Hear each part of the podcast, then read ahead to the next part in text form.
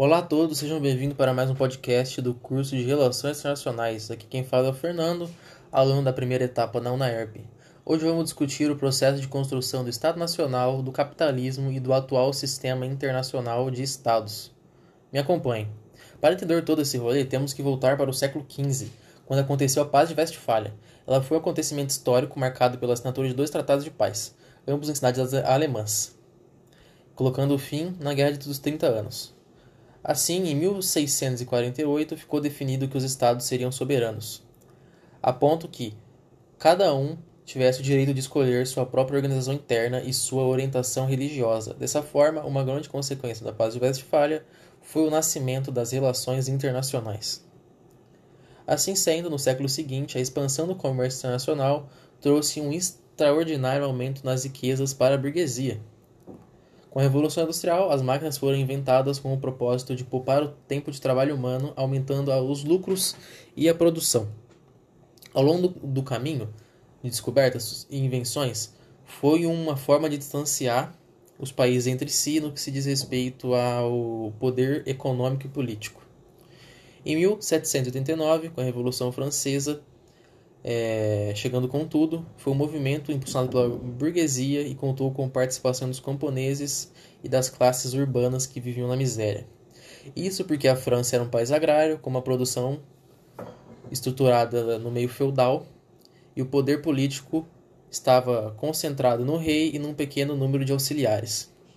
A Revolução Francesa é dividida por três fases: a monarquia constitucional, a convenção nacional e o diretório. E vale lembrar que todo esse espírito revolucionário foi inspirado pelo iluminismo.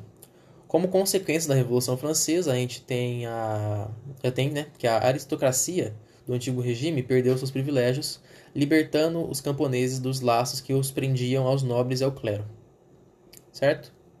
E Napoleão, o imperador revolucionário, instalou a separação de poderes e a Constituição, uma herança deixada para várias nações do, nações do mundo. Napoleão e seu poder se encontraram no golpe de 18 de Brumário e se despediram com a derrota de Bonaparte na Batalha de Waterloo. Mas no meio disso tudo, os principais acontecimentos do período napoleônico foi que ele depôs o diretório usando uma coluna de granadeiros e implantou um regime do consulado. Um regime atorial foi implantado para defender a França dos inimigos externos. Foi criada uma sociedade nacional de fomento à indústria que auxiliou o impulso ao desenvolvimento industrial. Um dos atos mais importantes de Napoleão, como cônsul, foi retomar o diálogo com a Igreja Católica, rompido durante a Revolução. E com o apoio da sociedade francesa, Napoleão promulgava em 1804 a Constituição do ano 12. Com o apoio dos soldados, Napoleão toma Paris e inicia um governo chamado chamado Governo dos 100 Dias, já Luís XVIII foge para a Bélgica. Com a Batalha de Waterloo chegando ao fim, a era napoleônica, napoleônica e começa uma tentativa de restauração ao antigo regime por meio do Congresso de Viena.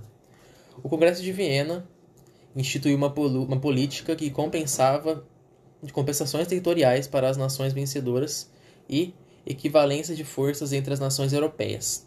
Vale lembrar que antes da sua realização, o imperador russo Alexandre I propôs uma criação, propôs a criação da Santa Aliança, que está formada, que, se, que seria formada, né, pela Prússia, Áustria, Rússia e posteriormente pela Grã-Bretanha.